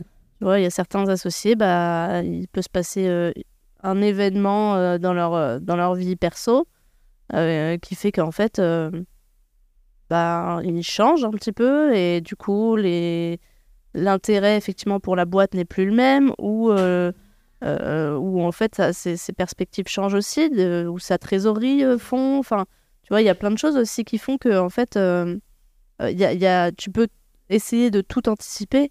Il y a certains trucs par contre qui seront compliqués à anticiper parce que c'est des événements annexes de la, de la vie euh, qui sont, qui sont difficiles à. Ouais, c'est même pas des événements business ou quoi. c'est même pas euh, des événements business, c'est parfois le, le, le perso qui, qui fait péter les, des plombs, les plombs euh, de Ouais. certaines personnes et qui du coup euh, rendent l'association très, très compliquée. Et ça rejoint un peu ce qu'on disait, alors pas, pas pendant ce podcast, mais on en avait parlé une fois, une fois tous les quatre, que finalement le, le, le plus compliqué à gérer et le, et plus complexe dans, dans l'entrepreneuriat, peut-être même dans l'IMO, c'est de gérer l'humain, quoi. Ah que bah, ce soit en dans tout, association, hein. que ce soit en Partout. association ou je veux dire euh, pour, euh, pour tes équipes ou euh, pour n'importe quoi, finalement, c'est là où où, où où il y a le plus de, de, pro- de problèmes et euh, de trucs qui sont difficiles à anticiper, quoi. Ouais, en fait, c'est l'être qui est pas toujours ra- rationnel et du coup qui est- qui effectivement euh, n'importe quel facteur peut faire vriller quelqu'un ou peut faire changer quelqu'un ou euh, et, et du coup c'est vrai que un humain évolue tout au long de sa vie. Et du coup c'est vrai que c'est compliqué d'anticiper tout par rapport à, à quelqu'un qui est pas stable euh, émotionnellement euh, émotionnellement parlant. Donc euh, après je dis pas hein, nous aussi on a évolué hein, depuis ces dernières années. C'est sûr on a évolué dans notre façon de voir les choses dans notre vie perso aussi, dans notre vie euh, professionnelle, il y a plein de choses qui se sont passées qui font qu'aujourd'hui, on a un œil différent. Euh, et, ça, c'est des choses qui, sont difficiles à anticiper lors d'un pacte d'associés ou lors du démarrage d'une association. Donc ouais, l'humain, pour moi, est le plus compliqué à gérer parce que, euh, parce que bah, des fois, ça reste un, mystère, euh, reste un mystère de comment la personne fonctionne vraiment. Et t'as beau te poser plein de questions au début, ça peut, ça peut évoluer. Nous, notre. Enfin, aujourd'hui, je pense qu'on est très exigeant envers nous-mêmes, mais du coup aussi envers nos associés. Et euh, c'est un problème, parce que potentiellement, ils sont moins exigeants envers eux que nous, on l'est envers eux, tu vois. Et, euh, et ce qui fait que euh, bah, on est les bonnes personnes pour en parler, parce qu'il y a beaucoup d'associations qui sont pas allées au bout, qui ont capoté, ou sur lesquelles on s'est séparés. Euh, le but c'est pas de vous faire peur à tous, hein, de dire ben faut pas s'associer, c'est pas ça. C'est juste que nous on a un besoin de contrôle qui est important. Et, et en ayant un autre associé qui est purement dans l'opérationnel et nous non, on a ce manque de contrôle de ce qui se passe. Et, euh, et en fait, euh, on voit les problèmes, on voit ce qui va pas, et on peut pas agir parce qu'on a parce qu'on n'est pas à fond dedans, tu vois, on n'est pas euh, voilà. Donc donc ça, c'est un premier sujet. Deuxième sujet, c'est la distance pour moi. Vrai problème quand tu es associé avec une personne que tu ne vois pas ou que tu ne, avec qui tu n'échanges pas régulièrement, ça crée une distance et ça crée des tensions invisibles avec ces personnes-là qui font qu'à un moment donné, ça pète.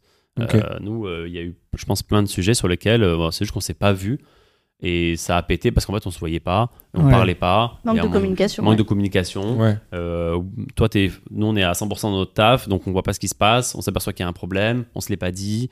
Euh, du coup, tu pètes un câble et tu dis bon, vas-y, casse-toi, on arrête. Voilà. Donc, euh, je pense que euh, je pense que c'est lié à ça et beaucoup sur le fait qu'on a besoin de contrôler et en fait, on a l'impression que les boîtes qui marchent bien, c'est les boîtes qu'on contrôle, quoi.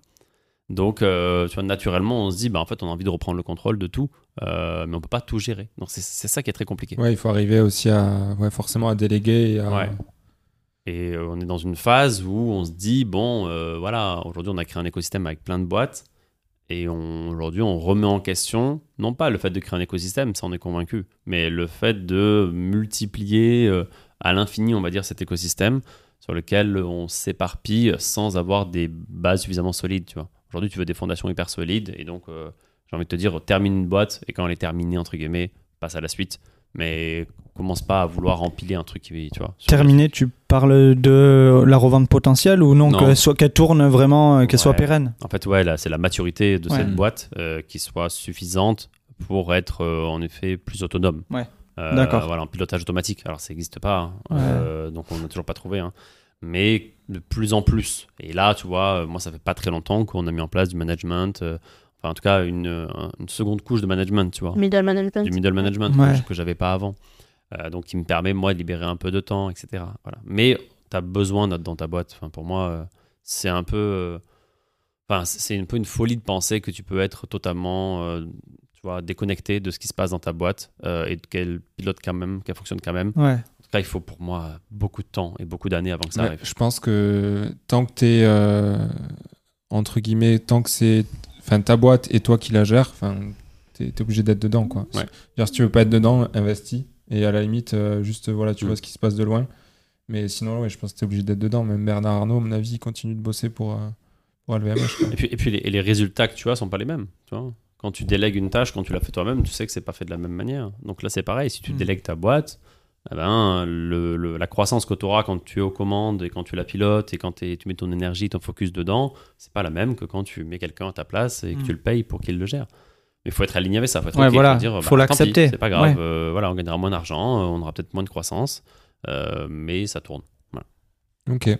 Et pour, pour finaliser du coup sur, sur votre écosystème, parce qu'on n'en a pas parlé, on l'a pas évoqué encore, je crois. Ouais, Euh, rapidement, ouais. Le, le petit d'après, ça a été Oikos du coup? Euh, ouais, je crois que le petit d'après, ça a été euh, Oikos, qu'on a créé en 2021 de mémoire, l'été 2021. Donc, qui est une société d'investissement clé en main. Ouais, qui est une société. Donc, euh, vous êtes revenu à vos premiers amours. Exactement, finalement. exactement. On a créé la première structure en, en 2015 et en 2021, on a dit, on a pris notre revanche en disant on va le faire différemment, euh, Légal cette fois. légalement et totalement différemment avec un autre mode, mode de fonctionnement, euh, avec des équipes. Euh, Nous, on n'est pas dans l'opérationnel. Et rapidement, on a essayé de pas trop impl- euh, impliquer notre image dans cette boîte-là. On a essayé vraiment de, De construire dissocier, une boîte sur laquelle on n'est pas impliqué autant. On a mis en place des équipes de direction rapidement. Euh, mais euh, bah, du coup, encore une fois, ça pas. C'est pas pareil que je pense que si euh, j'avais ou Emily avait mis son focus, euh, tu vois, 100% Mm. dans cette boîte dès le départ. Parce que ben, c'est toujours pareil. C'est enfin le- le- l'expérience qu'on a avec les années euh, nous permet de faire d'éviter des erreurs d'entre- d'entrepreneur en fait. Et quand tu mets des gens à ta place, ben, qui ont potentiellement moins d'expérience ou fait moins de choses que toi ou ont vu moins de choses, ben, ils vont faire des erreurs que tu as D'accord. déjà faites. Carrément, surtout que voilà, c'est un domaine que ça faisait longtemps quand même que vous étiez dedans. euh, euh, vous savez aussi où vous êtes bon, vous savez, euh, vous avez quand même du recul sur, sur, sur la vente, sur, sur, sur plein de choses. Donc forcément, comme tu dis, c'est l'expérience qui parle. Quoi. Et vous êtes associé, associé pardon, pour, pour, pour cette structure-là, pour le développement, ou, ou c'est un truc qui s'est fait en interne? En fait, on a dû s'associer pour la carte T au départ. Lors du lancement. Et ensuite, euh, Émilie a passé un VAE, un diplôme, donc euh, un BTS IMO, euh, euh, juste après avoir eu Emma, euh, sur lequel du coup elle l'a obtenu pour pouvoir récupérer la carte T et racheter nos parts à l'associé. ok. Ok, très bien. Pour être indépendant, c'était un Ouais, ouais.